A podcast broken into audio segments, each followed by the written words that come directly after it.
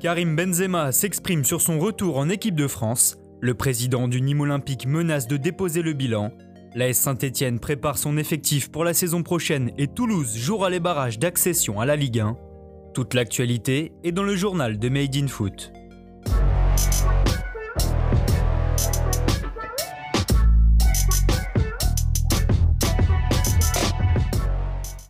Après 5 ans d'absence en équipe de France, Karim Benzema a enfin été rappelé en bleu par Didier Deschamps pour participer à l'Euro, de quoi lui redonner le sourire.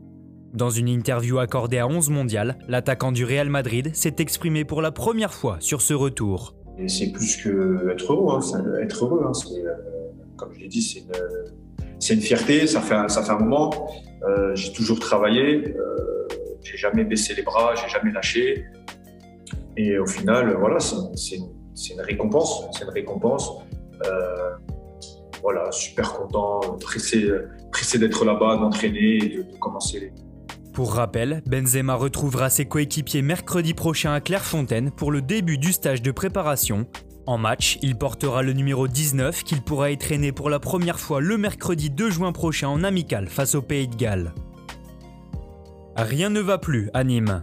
Officiellement relégués en Ligue 2 le week-end dernier, les Crocos traversent une crise institutionnelle grave mettant en péril l'avenir du club. Tout a commencé début mai lorsque le président du NO Rani a dévoilé son envie de fermer le centre de formation. Un outil pas nécessaire au fonctionnement du club selon ses dires et qui permettrait d'économiser près de 2 millions d'euros pour des finances qui affichent un déficit de 9 millions d'euros. Face à ces déclarations, l'association du Nîmes Olympique, qui s'occupe donc de la partie amateur et du centre de formation, s'est offusquée et a refusé, au même titre que la mairie. Incapable de trouver un terrain d'entente, les trois parties se retrouvent en situation de blocage et face à cela, Rani Assaf a mis ses menaces à exécution. Président depuis 2016, l'homme d'affaires a annoncé hier à ses salariés qu'il déposera le bilan lors du conseil d'administration jeudi prochain. Le club devra donc trouver un repreneur et ce matin, l'équipe parle déjà d'un intérêt d'un Français sans communiquer son identité. Ce dernier devra se manifester d'ici le 30 juin au risque de voir le club repartir en National 3. La survie du Nîmes olympique est en jeu. À Saint-Étienne, les finances ne sont pas au mieux non plus, et pour réduire la masse salariale, le club du Forez a décidé de se séparer de deux joueurs.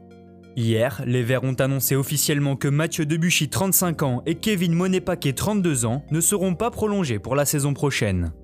Également en fin de contrat, Romain Amouma 34 ans a lui encore les faveurs de son entraîneur Claude Puel qui a affirmé vouloir le conserver.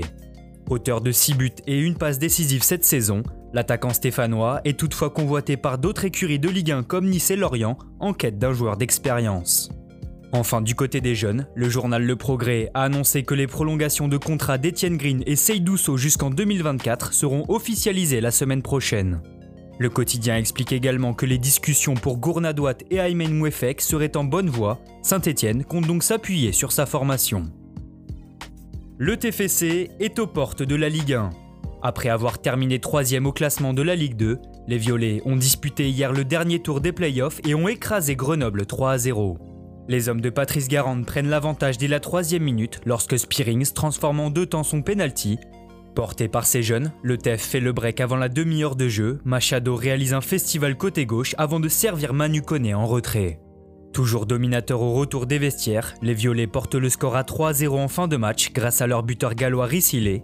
Toulouse affrontera donc le 18e de Ligue 1 en match aller-retour les jeudis 27 et dimanche 31 mai prochain afin de décrocher un ticket pour l'élite.